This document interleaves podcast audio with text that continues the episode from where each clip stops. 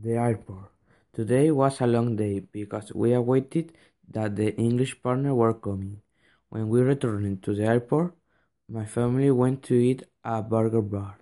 Gabriel was very shy. We ate burgers and fries, but Gabriel did not like mayonnaise. When we arrived to my house, he had a surprise. It was a thing that said, Welcome to Spain, Gabriel. When he entered to his room, he fell to sleep.